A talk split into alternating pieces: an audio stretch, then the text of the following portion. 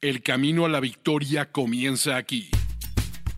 Los Fantásticos. Los Fantásticos. El podcast oficial de NFL Fantasy en español con Mauricio Gutiérrez, Mauricio Gutiérrez y Fernando Calas. Fernando Calas. No compitas en tu liga, domínala.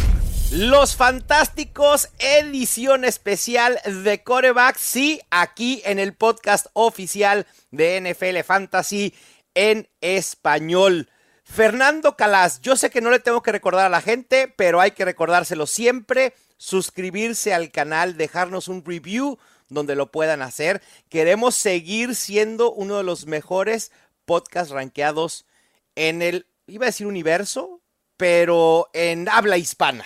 Y también recuerden que ya la app está disponible para que puedan ahí consumir nuestro contenido, hacer sus mock drafts, empezar a crear sus ligas con sus compañeros de trabajo, con sus amigos, con sus amigas, con su familia. Todos, todos a bordo de este barco llamado Fantasy Football. Fer, ¿cómo estás? Todo perfecto. ¿Y tú qué tal fue tu draft ayer? Cuéntame. Bien, eh, fue todo un reto, sinceramente, el draft del Pros vs. Joes en un formato eh, best ball. Tu Travis Kelce de toda la vida se fue en el 1-0-1 porque además está en Premium, ¿no? ¿Y quién fue? ¿Quién, quién tenía el Eh, 101? John, John Paulsen, de 444. Ah, John Paulsen por 444. John Paulsen es. eh, él, yo creo que lleva como por lo menos 10 años, donde es uno de los rankeadores más constantes Es eh, de la industria. Y además es un tío que es, un- es bastante low profile, ¿no? O sea, no, no, Sí. no tiene mucha exposición, pero a mí me encanta porque es un tío muy equilibrado, muy constante, Sí. tiene un método muy, eh, muy seguro Sí. y además tiene resultados muy buenos en high stakes desde hace muchos años. Entonces yo siempre digo a la gente que 444 es muy buena referencia. Lo el único problema es que los últimos dos o tres años yo le veo cada vez menos produciendo contenido para Sí. 444. Yo no sé si algo pasa ahí, si lo va a vender, si no lo va a vender, es una propiedad minoritaria, bueno, en fin. Pero yo invito a la gente que siga a John Paulsen porque además es eso, es un tío muy constante, es un tío muy seguro, no hace las cosas para llamar la atención. Eh, me gusta mucho. Y si John Paul se va por, va por Travis Kelce 1-1, eh, Quiere decir que probablemente ese sea el camino, dijera The Mandalorian. También en este draft estuvo Doc Orr de Fantasy Football Today, estuvo Curtis Patrick y Theo de Player Profiler. Theo, Ah, que- de quien Theo hablábamos. y hace Curtis, un- eh, Theo y Curtis son, son, o sea, son eh, conocidos, no son amigos, porque bueno, son esta gente que conoces Sí. eh, que desde hace muchos años, ¿sabes? Y, y Theo además juega, es ¿sabes? Esto sí, un, un gran amigo que es con Dan Williamson y que estaría contigo, ¿no? ¿Son los dos juntos en el equipo o no? Sí, los de dos OG. están en el mismo Sí, equipo. Sí, sí, sí. Es que Dem acaba de, de jubilarse incluso. Él tenía un restaurante en Minneapolis. ¿no? Es, es un, es eso, es un, otro de los veteranos del high stakes. Es- Dan- Dan además, Williamson. yo tengo una cosa, eh, Dan Williamson, y Ah, además... él también tiene una- estuvo en mi liga. por eso te digo, pero él no estaba junto con Theo Greminger. No, creo que Theo estuvo haciendo pareja con Curtis Patrick, me parece. No, no, Curtis No, Patrick hace olvídalo, con, con Dan Williamson. Con, eh, eh, con Dan Con Williamson. Ryan Curtis McDowell. Patrick- sí, ah, con Ryan. Con Ah, Ryan sí, McDowell, sí, creo, sí, sí. sí, sí, sí. Ujú. Curtis Patrick es uno de los propietarios de Rotoviz. Dan Williamson tiene un podcast muy bueno, se llama, eh, que es un podcast de Dynasty, High Stakes, cada vez más High Stakes, eh, que se llama The GOAT Dix- District. The Goat Es District, muy exactamente. bueno, muy Sí. bueno, muy bueno. Y Dan es, un- o sea, es otro de los que junto con, o sea, que llevo años que intentando quedar con él en Las, en Las Vegas. Él vino una vez con una- un viaje a fami- de familia a España, no conseguimos quedar. Ojalá Y- podamos. Y sabes que tiene Sí. una historia curiosa sobre él. Él no juega el Scott Fishbowl porque todos los años, en la época del Scott Fishbowl, él que tiene ya hijos mayores en la universidad, tal, él reúne toda la familia para pasar como 10 días Órale. totalmente desconectado en el campo, o sea, de estas wildlife adventures, ¿sabes? O sea, sí, sí, en sí, el sí. medio del norte de Estados Unidos con kayaks, en el Wow. monte comiendo caza. Sí, sí, es un tío Y eso además acaba de retirarse, acaba de vender su restaurante y está ahora retirado solo dedicándose al high stakes. Ah, Así que mal, mal rival para tener, mal rival para tener. Totalmente. Y luego para cerrar este pool de, tiburones, ver Jim, Jim Coventry, también un veteranazo de, de RotoWire. Yo estaba en el puesto 5, te lo había comentado. Se fueron Travis Kelsey, Justin Jefferson, Cooper Cup, antes que llamar Chase. Así que el, vamos a hablar de corebacks eh, el día de hoy. La lesión de Joe Burrow quizá está teniendo algo de impacto en esto. Después estaba en el reloj con la posibilidad de haber elegido a Christian McCaffrey y dije, no, quiero una construcción. Probablemente Hero Running Back o Zero Running Back, elegí a Tyreek Hill. Tyreek Hill, wow. antes, que, antes que Jamar Chase. No, no, no. Jamar Chase se fue en el 104, ah, me lo quitaron y yo no tuve más remedio que elegir entre Christian McCaffrey, Villan Robinson o Tyreek Hill. Fui por el wide receiver, sabiendo o esperando que en la vuelta agresivo. que en la vuelta me pudiera caer un running back de mi agrado, como los que hemos hablado en, en, el show y de los que estaremos hablando en nuestro próximo episodio. Nos vamos a centrar en running backs. Agarré a Tony Pollard. Me cayó en el 208 Tony Pollard. Y el resto de mi equipo te lo voy a decir rápidamente para ver cómo lo ves. DK Metcalf en tercera ronda, Christian Watson en cuarta, Dallas Gethert en quinta ronda en un Titan Premium, lo tomé como el Titan 7 después de George Kittle, Darren Waller y Kyle Pitts. Tomé a mi primer coreback, creo que aquí me, no sé si fue desesperación, pero quise evitar en la vuelta quedarme con Dak Prescott o con Kirk Cousins. Fue con Gino Smith haciendo el stack con DK Metcalf.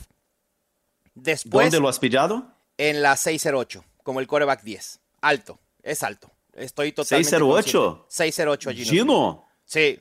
Wow. Sí, sí, sí. Pero ya se habían ido los mejores nueve corebacks. Ya no estaba Deshaun Watson, ya no estaba Trevor Lawrence. Quedaba Kirk Cousins, tú a Anthony Richardson, Dak Prescott. Preferí ir con Gino para hacer el stack. Y después, y lo dije en vivo, este pick fue dedicado a ti, Rashad White en el 705, como mi segundo running back. Después tomo a Alvin Camara como el running back 30 en el draft board. Me parece que es un muy buen valor ahí. Después elijo a mi segundo coreback en Dak Prescott. Voy con Rashad Bateman y cerré con Damian Harris, Dawson Knox, Jaden Reed, Mike Gesecki, Donovan Peoples Jones, Puka Nakua. Tomé a mi tercer coreback en Desmond Reader, Ty Chandler Keontae Ingram y Tank Dell. Se hizo lo que se pudo. Básicamente. Wow, pero Gino Smith en la eh, sí, octava ronda. En la sexta. 608. 608, Fer. ¿Pero por qué, Mao? Te voy a explicar por qué.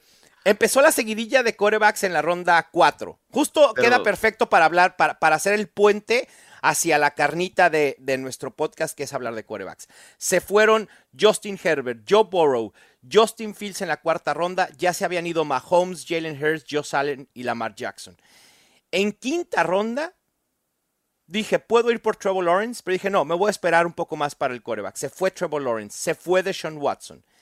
Y en el 608, tomando en cuenta que había dos equipos sin quarterback, me quise evitar el quedarme sin un coreback en el tier que yo tenía, que eran Gino Smith y probablemente Anthony Richardson o Tua. Era Doug Orth y Tyler Holder. Ninguno tenía coreback. Y creí que alguno de ellos iba a elegir un coreback ya sea en la sexta o en la vuelta de la séptima. Y esa, pues sí, ese temor a quedarme con un coreback de un tier más abajo y esperarlo un poco más, preferí forzar el stack de Gino Smith con DK Metcalf. Sí, pero tres rondas. Es lo que uno tiene que hacer cuando Más de tres rondas y media por debajo del ADP. Pero después lo, compensé con Dak Prescott como el coreback 14. Ya, pero por ejemplo, yo, o sea, yo no lo hubiera hecho. Yo creo que principalmente, principalmente en best ball, porque si te das cuenta, mira los jugadores mira los valores que empezaron a caer para ti después, o sea, en séptima, octava, o sea, eh, fue, eh, pillaste a, fue Alvin Camara una ronda después. Antes de Camara, ¿quién fue? Rashad White. Rashad White también, o sea, con, eh, Rashad White fue, porque además está subiendo eso, ronda Sí, y sí, media después.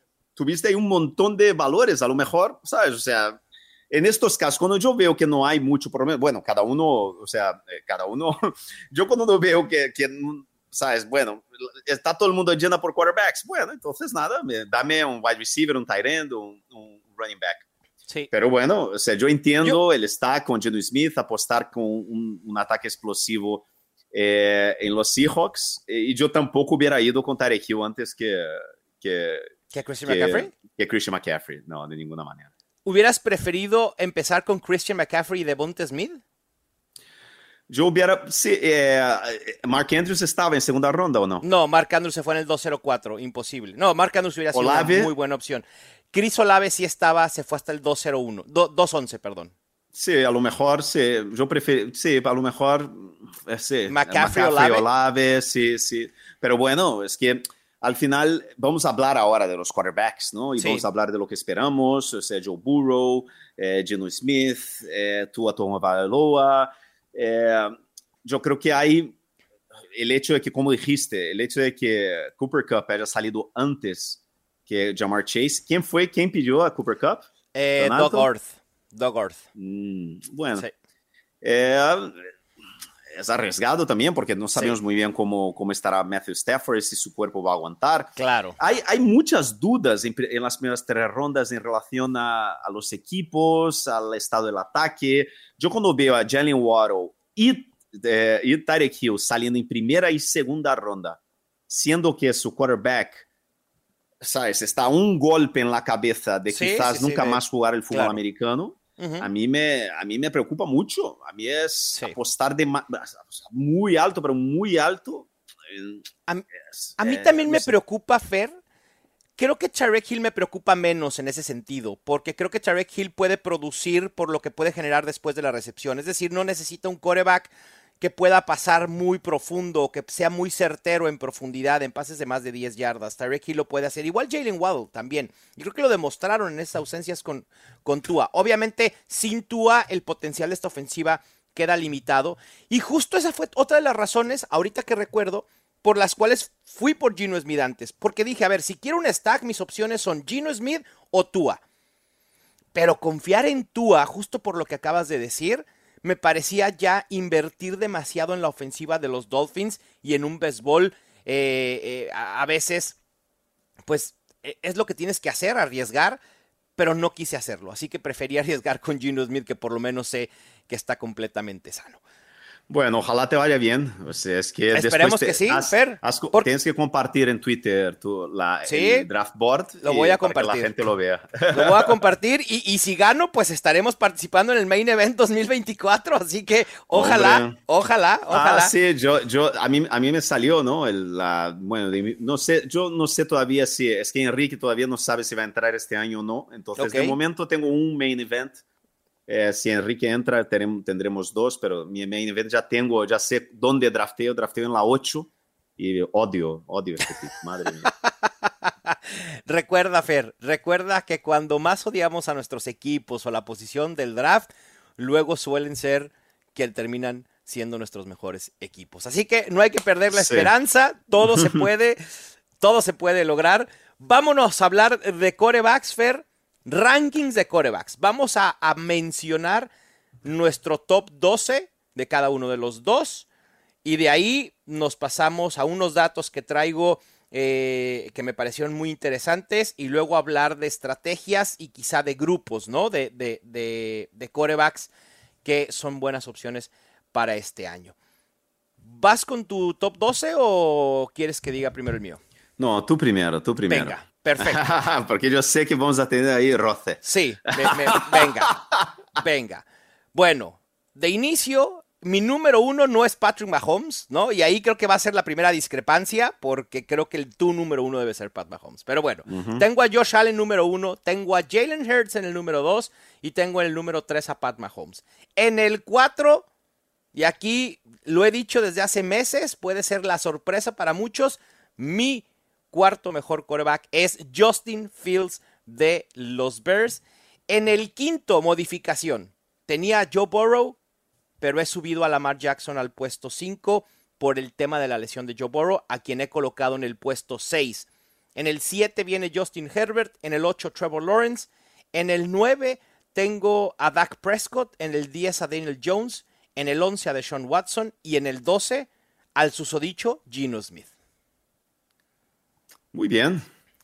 Eh, yo, estoy, yo estoy muy yo he dado muchas vueltas y yo creo que voy a seguir dando muchas vueltas sobre mi número uno y mi número dos. Entre, Ok. entre ellos, tengo muchas dudas. O sea, hay momentos que yo creo que es, que, es, que es Hertz, hay momentos que yo creo que es Mahomes. Yo estoy entre los dos muy, muy en duda y yo creo que voy a estar durante todo el verano. Va. Entre Hertz y Mahomes. Ahora mismo, o sea, cuando fui a hacer ahora mismo, decir, mira, voy a hacer mi top 12, yo puse Mahomes. Ok. Eh, porque yo creo que si me pones ahí contra la pared, eh, yo creo que elegiría Her- eh, Mahomes por ser Patrick Mahomes y por el histórico que sabemos y por el riesgo que siempre conlleva los quarterbacks corredores, ¿no? Entonces, yo tengo a Maho- Mahomes 1, yo tengo a Hurts 2 y yo tengo a Josh Allen 3. ok. Eh, yo tengo a Justin Fields bastante más abajo. Yo tengo a Justin Fields en la octava Bu, en la bu. octava. Y, y yo te digo, en la octava porque no hay nada más que poner ahí antes de la octava. Eh, an- eh, des- porque no hay nada más. Porque Ahí se hay- drena la para- posición. Ahí, sí, eh, para ahí mí, viene el- sí.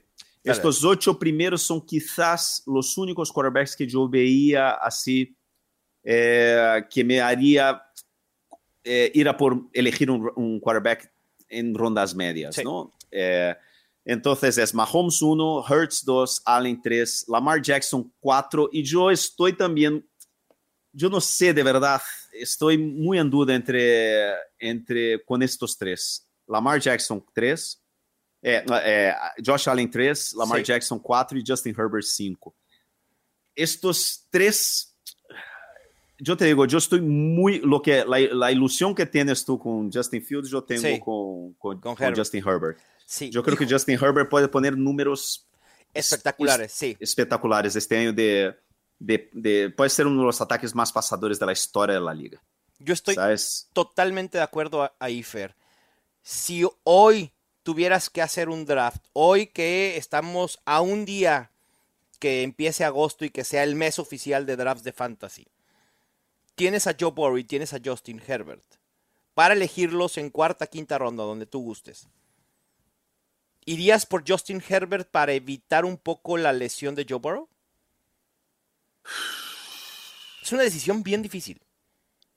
Yo creo que ahora mismo, para que tengas una idea, eh, si piensas o sea, en las ligas que juego yo, ¿no? las ligas de altas apuestas, eh, Burrow está saliendo a mitad de cuarta ronda y Justin Herbert está saliendo justo en la 5-1, en la primera y segunda ronda. Eh, y es justo, yo solo draftearía a Joe Burrow si drafteo a Jamar Chase en primera ronda. Es la única... Es, Ok. en- y es el único motivo que me haría draftear a Joe Burrow en cuarta ronda sería Jamar Chase y si me cae al final de cuarta ronda, porque al final es la apuesta y, y ya está.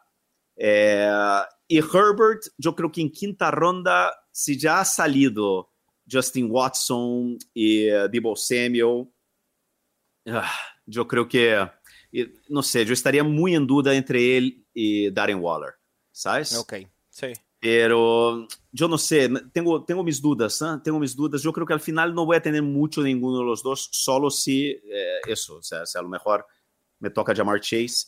Lo bueno es que la lesión de Herbert, de, la lesión de Burrow parece que no es una lesión que le va a afectar toda la temporada, pero va a perder varias semanas, ¿no? Entonces, Sí, e- es el tema. A ver, y si, al- si alguien sabe de lesiones durante training camp o bajones en training camp, es Joe Burrow, ¿no? ¿Va a estar listo en semana 1? Es muy probable que sí. Pero quizá, y, y con el brazo, creo que no hay duda sobre el brazo de, de- de Joe Burrow. La lesión no es en la parte eh, de la mitad del cuerpo para arriba, sino es en la pierna. Lo que le va a limitar es la movilidad en la bolsa de protección cuando tenga que salir Joe Burrow en situación de, eh, de presión, ahí es cuando la lesión le puede afectar y ahí es donde va a estar limitado. Y es algo que nos gusta mucho de Joe Burrow, esa movilidad que tiene. Yo creo que sí vamos a ver un cambio en ADP. No sé si tan drástico. Eh, en ligas, obviamente, de high stakes, creo que va a estar mucho más marcado que en ligas eh, casuales o caseras, ¿no?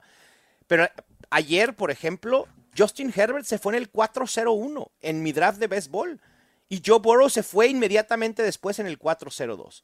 Pero ya hay gente muy ávida en fantasy que está prefiriendo a Justin Herbert por sobre Joe Burrow. Y creo que es válido. Sí. Y hay, yo creo que también hay que puntuar eh, estos drafts, principalmente el Pro Show, que son drafts así de muy de, de, O sea, tienes que dejar tu huella, ¿no? Porque al final es, es, es un torneo, es una liga, no puedes comprar cinco o seis. O el, claro. Estaba mirando, por ejemplo, cuando llegó, llega, te manda un correo de este, del mini evento, o sea, con todas las y yo voy a mirar y yo creo que Danny Miller, por ejemplo, tiene, yo creo que 20 main events. Es una cosa así, wow. absurda, ¿sabes? Son 40 mil dólares, ¿sabes? No, no, no, de inversión, ¿no? Es tremendo. Pero al final es eso. Vas a ir a por tu quarterback. El, uno, el 4-1, eh, él eh, ha drafteado a, a Keenan Allen el 3-12 o no? No. Eh, ¿No? Fue quien estaba en el 12, empezó con Stephon Diggs, después elige a Nick Chop, después Calvin Ridley y después Justin Herbert. Bueno, es porque tiene bastante... Es por eso, la gente va por los suyos. Y, sí. y al final es eso.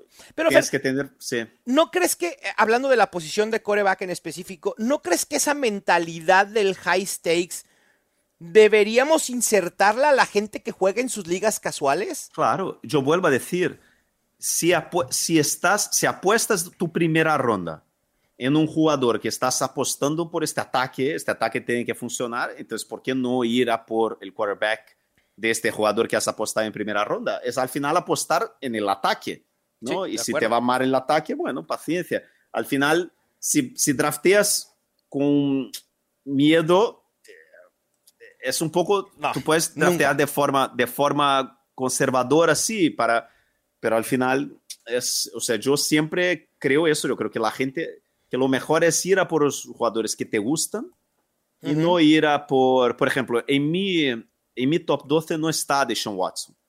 Okay. Porque yo no voy a poner en mi top 12 un jugador que yo no, lo, no voy a draftear. ¿Por qué? Porque yo no quiero tener Justin Watson en mis equipos. Y es válido. Eh, es así. Y entonces yo no tengo a Justin Watson. Entonces yo tengo a Mahomes 1, Hurts 2, Allen 3, la, eh, Lamar 4, Herbert 5, Burrow 6. 7 Lawrence, Uh -huh. 8 Fields, Sí. 9 Tua, 10 Daniel Jones, 11 Dak Prescott y 12 Kirk Cousins. Va, en el 12, Kirk Cousins. Ok. A ver, es entendible lo de Kirk Cousins. Yo a Tua lo tengo en el 13 y a Kirk Cousins en el 14.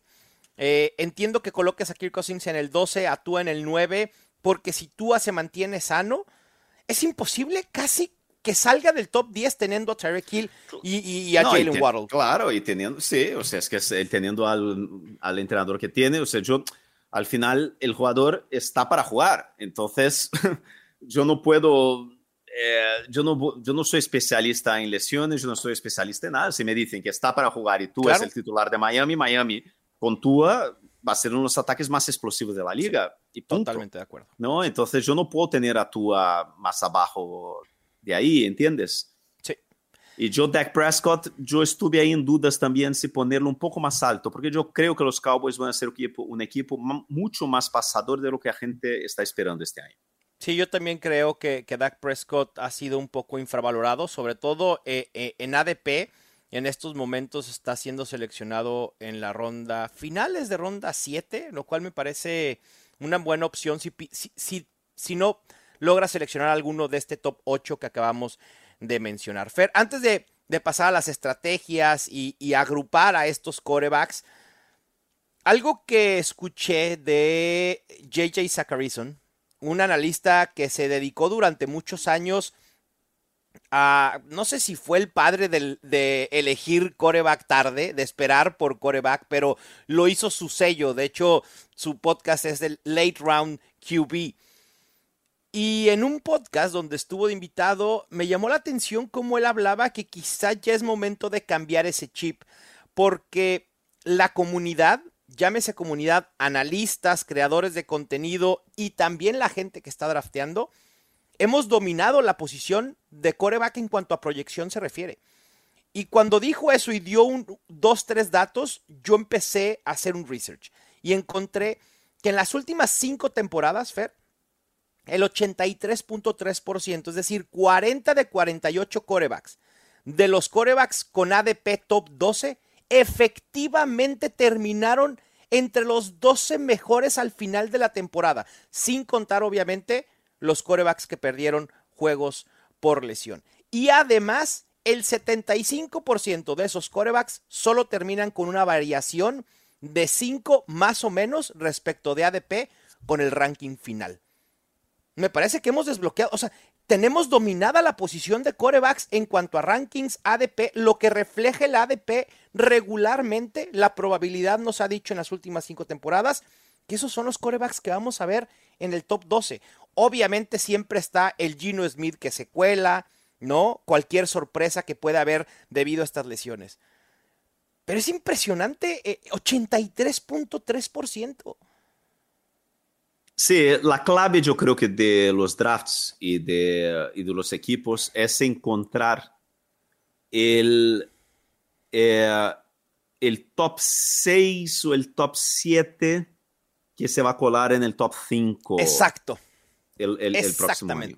El Jalen Hurts. Exactamente, lo que fue Jalen Hurts el año pasado, lo que fue Lamar en, eh, hace tres temporadas, lo que fue el propio Josh Allen, ¿no? Eh, entonces, claro yo creo que hay que encontrar un poco eso, por ejemplo, yo creo, por eso yo creo, por eso yo creo que, a ver si el problema es que si Herbert empieza a entrar ya en esta zona del, de la esquina de la 3-4, ya no tiene, no. pero yo creo que la clave este año va a ser, eh, va a ser Lamar Jackson.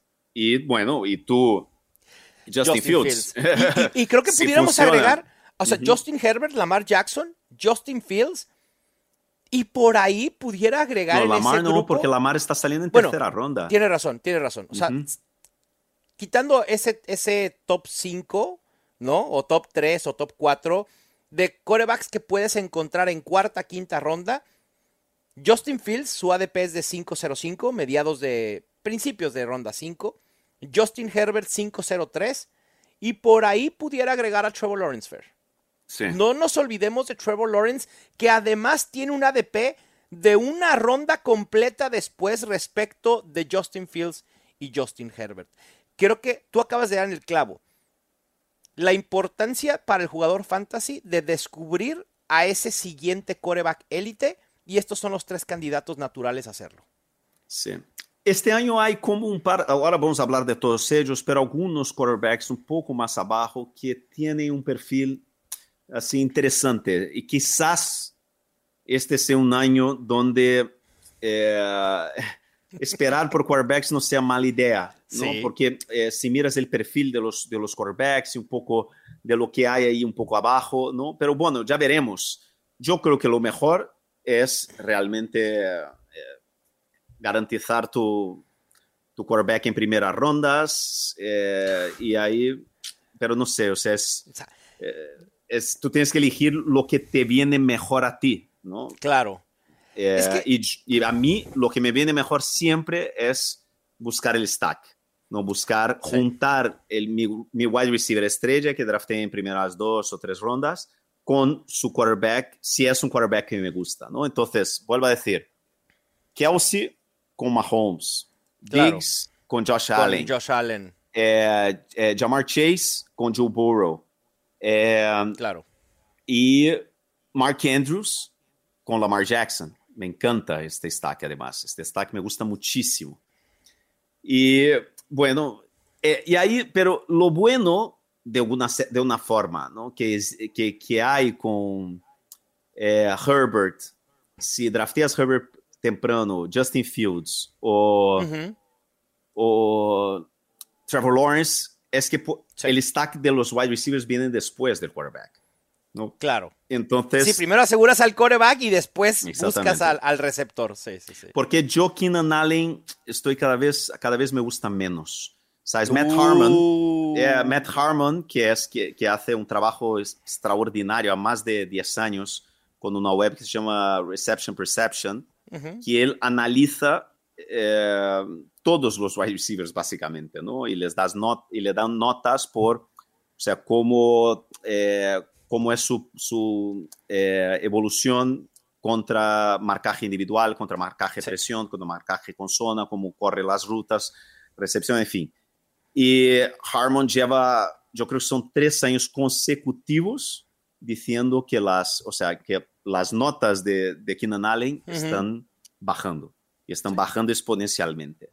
Entonces, eh, yo creo, a mí me gusta más juntar a Herbert quizás con Mike Williams y con, y con Quentin Johnston, que lo puedes tener a los dos incluso, uh -huh. eh, que, no sé, o sea, y Trevor Lawrence ya sabéis, o sea, se puedes ir a por Calvin Ridley si te gusta, ¿no? En la 4, o entonces eh, Christian Kirk un poco más tarde, Evans, eh, no sé, o sea, yo creo que es, es curioso, ¿no? O sea, son, son stacks curiosos. Sí, son stacks curiosos, Fer. Y hablando de, de, que tú prefieres ir con esta estrategia de asegurar un coreback élite, es decir, Mahomes, Josh Allen, Jalen Hurts en las primeras tres rondas. Yo sinceramente, yo, y la gente lo sabe, yo no he sido un jugador de fantasy que normalmente esté dispuesto a elegir corebacks tan temprano. Entiendo la lógica y entiendo la ventaja que es tener a Mahomes, a Josh Allen, a Jalen Hurts, que tienen un piso muy estable como top 5 y que además tienen picos de producción que te pueden servir para hacer la diferencia cada semana. Pero para mí está en lo que dejas pasar en la posición de running back o wide receiver para tener a ese coreback. Y voy un poco más allá.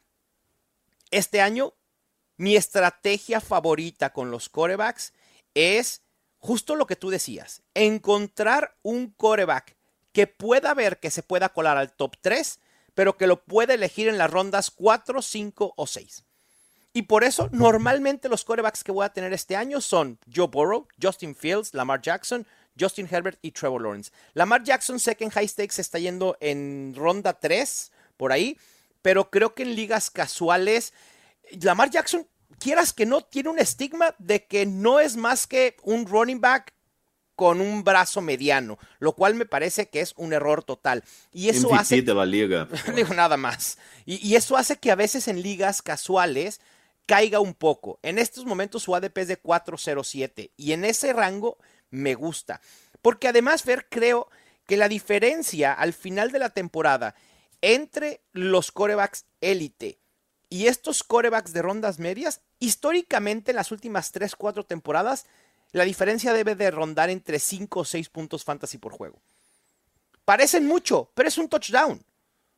Justin Fields con 50 yardas por tierra acabó con esa diferencia.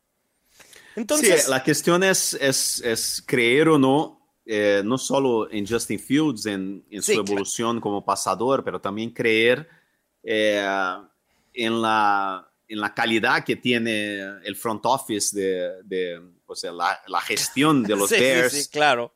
Que, eh, que, acaban de pagar, por ejemplo, 50 millones por Cole Kemet, que es más que un end, es un bloqueador, ¿no? Entonces, es, o sea, yo no sé, o sea, yo, hay que, te, hay que tener mucha fe, ¿no? De que los Bears van, van a ser un buen equipo. Ah, mí, eso no estoy seguro. Sí, pero yo creo que, yo no sé, o sea, yo no estoy, no tengo no tengo, porque si te acuerdas, yo no, yo no estaba muy ilusionado con Hertz. Sí, me acuerdo. Pero me creía en Hertz y lo tenía, incluso me gané una de las ligas de, de, de FFPC que tenía Hertz. ¿Por qué? Porque me encantaba juntarle o con Devonta Smith o con AJ Brown, porque me gustaba mucho, ya sabíamos que era un, un, un equipo que iba a ser muy bueno. Porque sí. la plantilla espectacular, los receptores espectaculares, es un equipazo, ¿no? Entonces, Ahí estoy de acuerdo yo tenía dudas sobre su talento. Yo lo que creo que los Bears van a ser un mal equipo. Y entonces, eh, a, mí, a mí me preocupa el, la capacidad que tiene este, este, este cuerpo técnico de desarrollar a Justin Fields como pasador. ¿no? Entonces, bueno, ya veremos. Entiendo, entiendo, las dudas porque sí, es cierto, Jalen Hurts estaba mucho mejor arropado. Su entorno era mucho mejor del que va a tener Justin Fields. Pero también a ver, le podemos criticar muchas cosas a los Bears. Pero Justin Fields va a tener al mejor receptor que ha tenido en toda su carrera, que es DJ Moore. Uh -huh. Digo, tampoco estoy diciendo que DJ Moore es élite, pero es un wide receiver que ha producido en situaciones muy desfavorables. Y creo que le puede venir bien a Justin Fields la adición de DJ Moore. Además, creo que pueden establecer un ataque terrestre bastante sólido con Khalil Herbert, Roshan Johnson. Eh, y lo que aporta por, por, por, pies Justin Fields, e, ese es realmente porque a mí me da esa vibra que, que, que es un piso muy estable y que puede llegar a explotar. Creo que en el peor de los casos, Justin Fields, ¿lo ves saliendo del top 10? Yo creo, yo, yo tendría Justin Fields si me cae eh, en ADP en best ball. Eh, porque okay. yo creo que Justin Fields tendrá seguro dos o tres semanas donde, yo qué sé, marcará 35 o 40 puntos, porque tendrá, ¿no? Pero yo creo que va a ser muy, muy irregular, muy inconstante.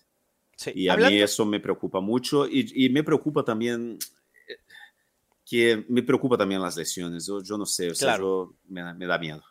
Sí, eh, y es válido. Y hablando un poco todavía de este, de este grupo, Fer, de, de corebacks, me parece que en ligas redraft normales, las que jugamos con nuestros amigos, Joe Burrow no debería de ser un coreback a evitar en estos momentos. Por lo que ya decíamos, pero además porque en este tipo de ligas, ¿cuántos corebacks suelen ser drafteados en esta liga?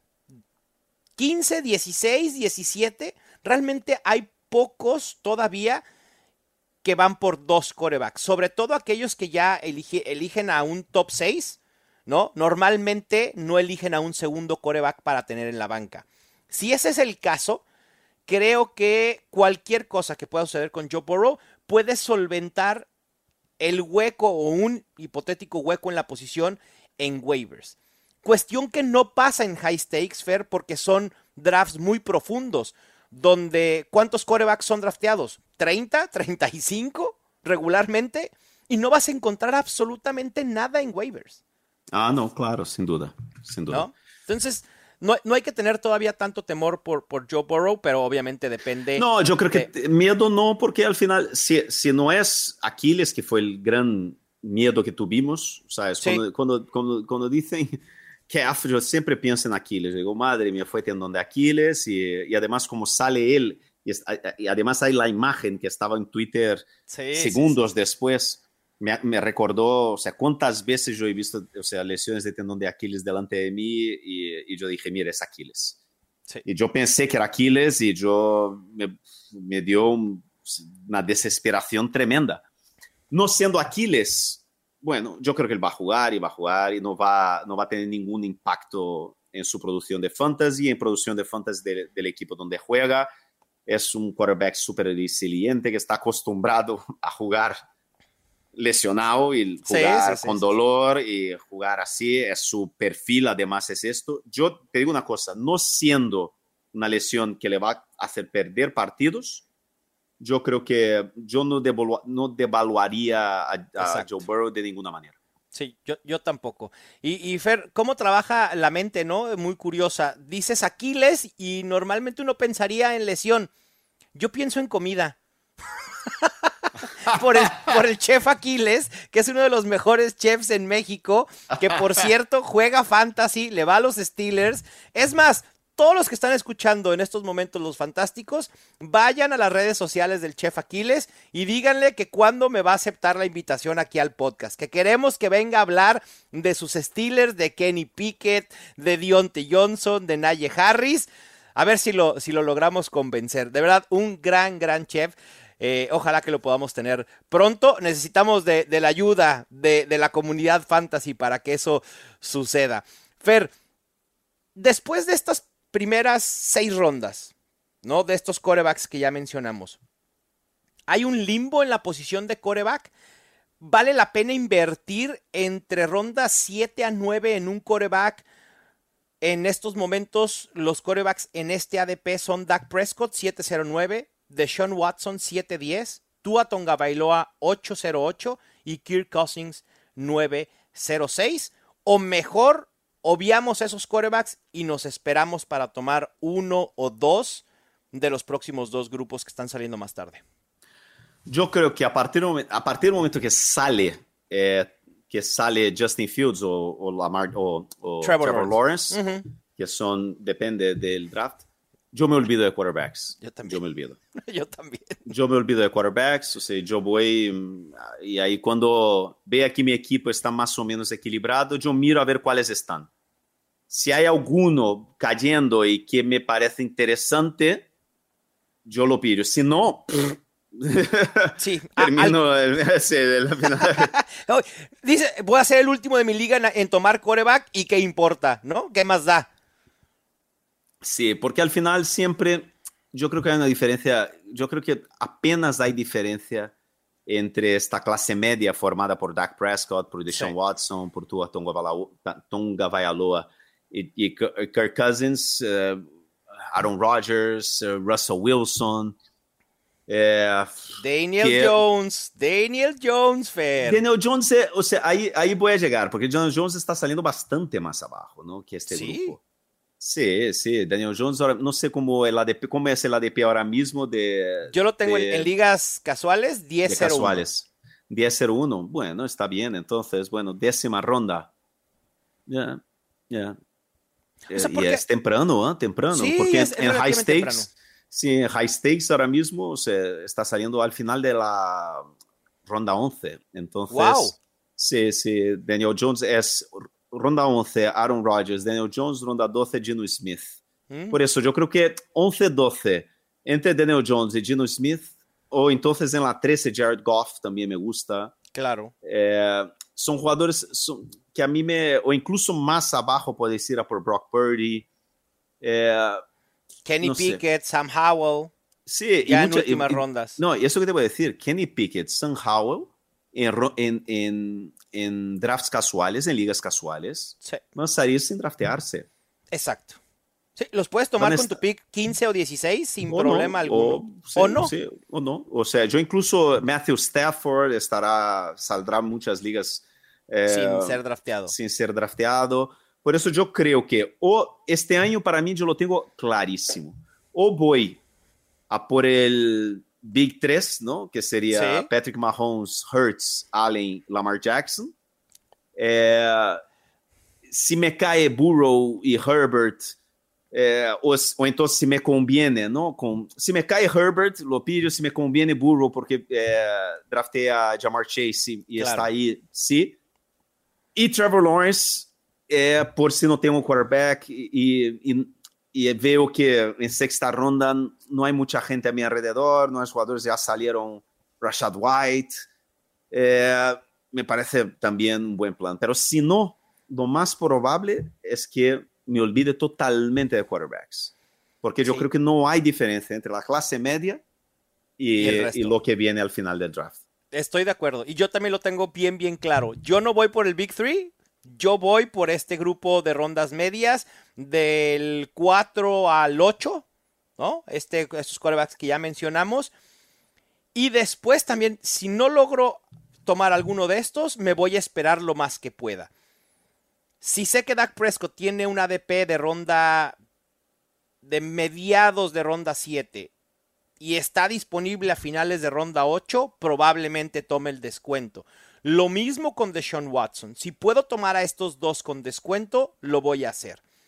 Si no logro tomar a Prescott o a Watson con descuento, entonces me voy a volver a esperar un poco más para tener en la mira a Daniel Jones en la ronda 10 u 11, a Gino Smith en la ronda 11, a Anthony Richardson en la ronda 10 u 11, o muy probablemente también a Jared Goff en las rondas 11 o 12.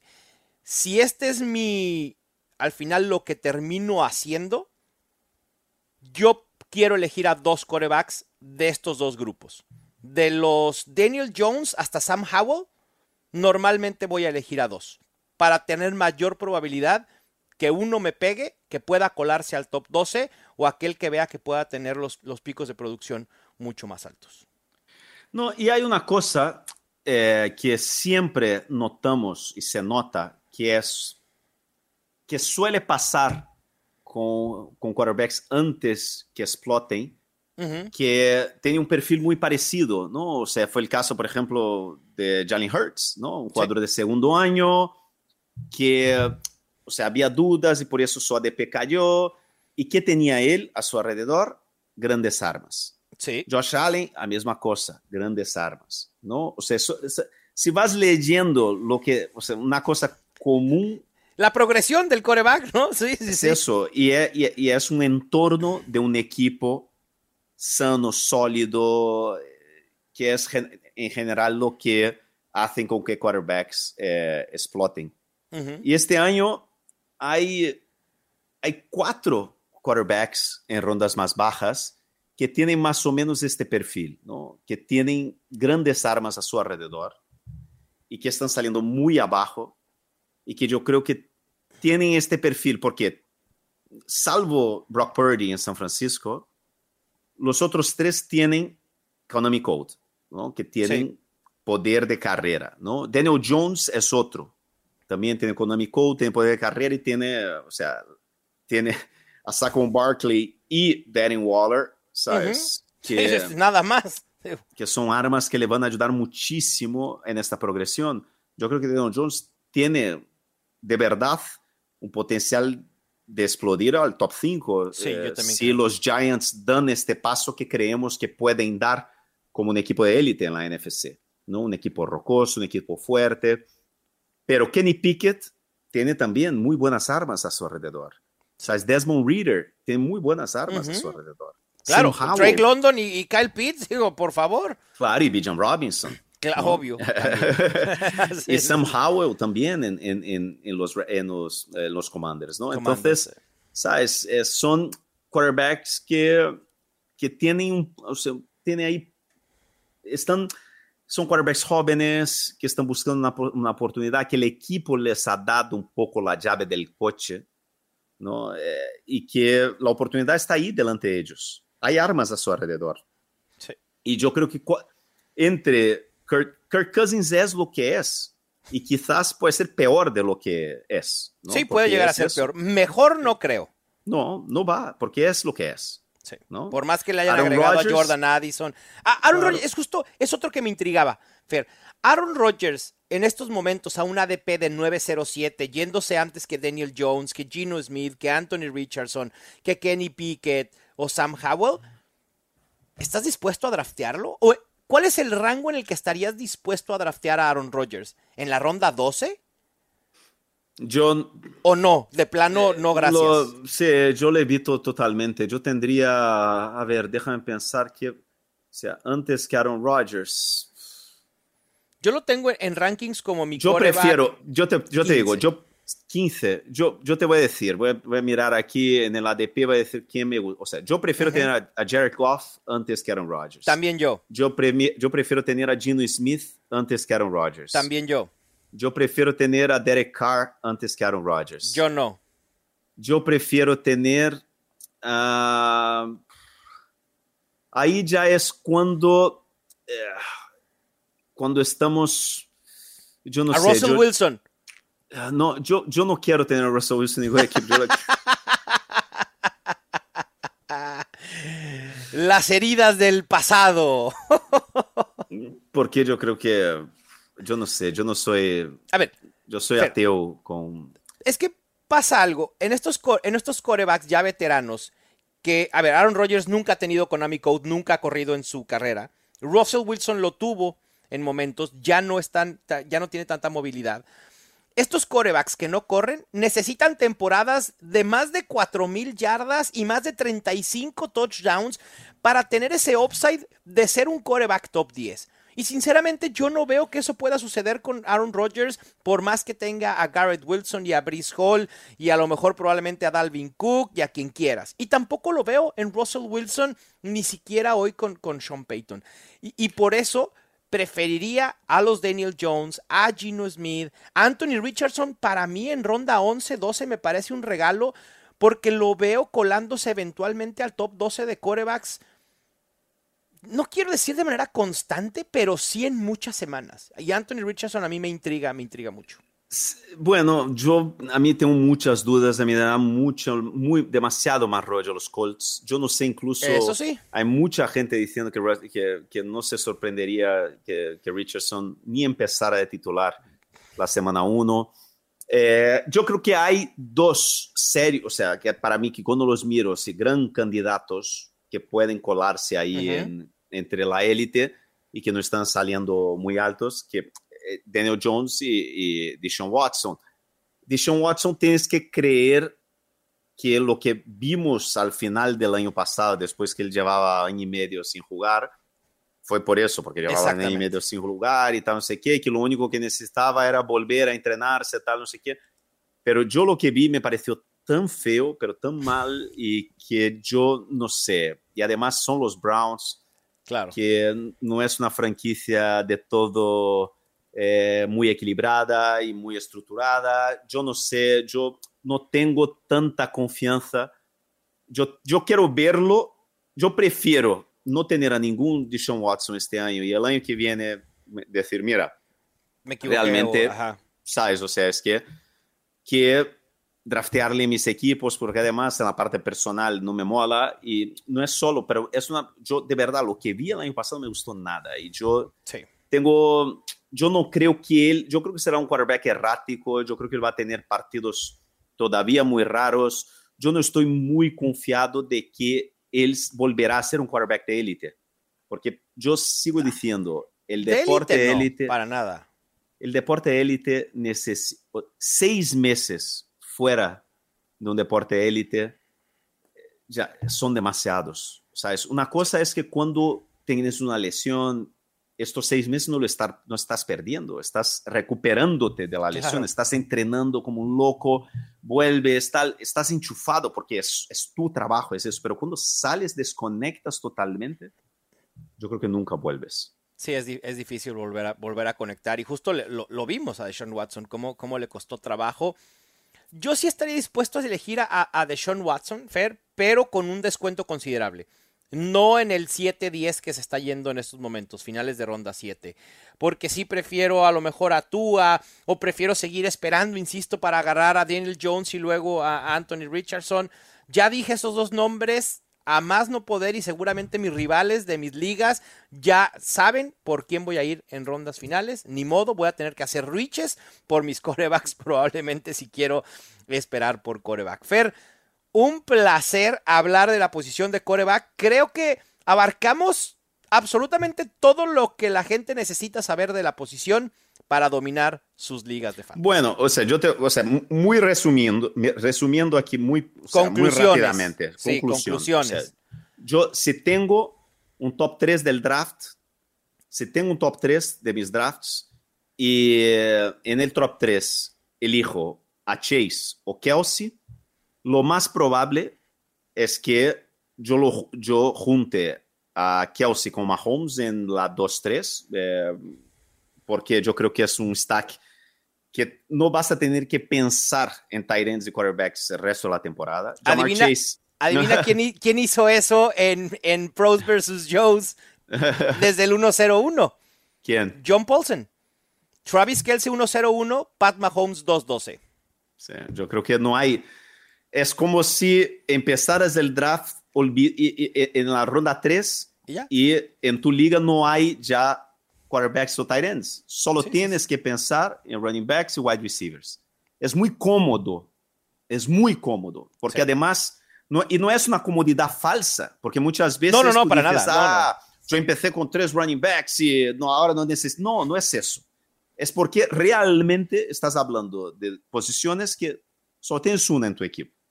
¿No? Y estás hablando de el número uno o un top, el número uno de los ends, salvo que algo rarísimo pase, ¿no? Claro. Y, el, y un top 3 fijo de los wide receivers, sí. si no- de los quarterbacks, si no hay lesión, ¿no? Entonces yo creo que es muy buena idea.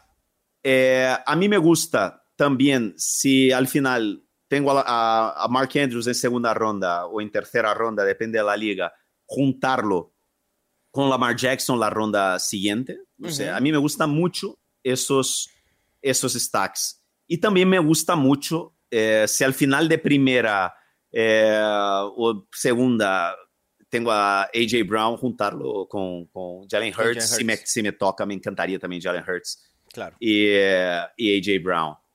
Es básicamente, yo creo que son, las, son mis estrategias, entre comillas, favoritas este año. Va, ahí está. Fer dando cátedra de cómo abordar la posición de coreback de manera temprana y además, no quiero decir forzando, pero sí favoreciendo un posible stack. Me gusta, yo sí voy a querer esperar un poco más. A lo mejor en algunas ligas diversifico y sí ataco la posición de coreback temprano, pero yo insisto, para mí la diferencia entre Joe Burrow, Justin Fields, Lamar Jackson, Justin Herbert, Trevor Lawrence respecto del top 3 en puntos fantasy por juego suele o será no tan alta como para justificar esa elección. Si lo quieren hacer por el stack, va. Pero así solamente por ir por el quarterback temprano, no. Yo sí me esperaría un poco más justo a buscar ese quarterback que puede dar el brinco a la élite y que algunos ya los, ya los, hemos visto en la élite. Fer, Herbert fue, ya fue el segundo mejor quarterback en fantasy un año. Herbert y Lawrence pueden ser los, las dos grandes elecciones. Pero menos para, si pienso ahora mismo, yo creo que si esperas un rato y, y los ves allí, Lawrence un poco más abajo y, y, y Herbert también cayendo a mitad de cuarta sí, ronda, sí, sí. yo creo que, que pueden que sea muy buena opción. Porque, te, porque al final son dos quarterbacks que puedes pensar en el stack después. Exacto, puedes empezar, Christian Kirk o Evan Ingram. Exactamente, puedes pensar, el stack viene después. Sí. Y mucha gente tiene esta teoría de que forzar el stack nunca es bueno. Eh, entonces, Herbert y Lawrence, yo creo que son buenas opciones. O si es, eres Team Mau y Team Fields, puedes ir en DJ la Moore y, DJ Moore es, y, y, y, Debo decir, el único stack que haría de, con Justin Fields es DJ Moore, ¿eh? A mí, Cole Kemet, no, gracias, para nada, no me interesa. 50 millones, 50 millones. ¿Y? y para bloquear, Fer? No, no, gracias. No, no, no, no, gracias. No, no, no, no, y no, y no. Pero bueno, ahí está la cátedra de corebacks en los fantásticos. Próximo episodio, no se lo pierdan porque vamos a hablar de la posición que más ha dado de qué hablar en este off-season, la de running backs. Estaremos, les adelanto, platicando de la situación de Jonathan Taylor, platicando de la situación de los running backs en Seahawks, de Josh Jacobs ausentándose del training camp, etcétera. Vamos a abordar toda la posición de running backs, tal como lo hicimos aquí con los corebacks. Así que, Fer, un gran abrazo y a disfrutar la semana. Un abrazo. Venga, pues muchísimas gracias a todos ustedes por escucharnos. Recuerden suscribirse al podcast si no lo han hecho y háganos un favor. Durante esta etapa de drafts, compartan el podcast con un amigo. Si cada uno de ustedes lo comparte con un amigo, nos harán un gran paro. Háganlo en retribución al contenido que les generamos para que puedan dominar sus ligas. Les mando un fuerte abrazo. Esto fue Los Fantásticos, el podcast oficial de NFL Fantasy en español. Ya tienes todo lo que necesitas para dominar tu liga. Los Fantásticos. Los Fantásticos. El podcast oficial de NFL Fantasy en español. Con Mauricio Gutiérrez y Fernando Calas. Productores ejecutivos. Luis Obregón y Gerardo Chapa. Producción y voz en off. Antonio Semper. Una producción de primero y diez para NFL.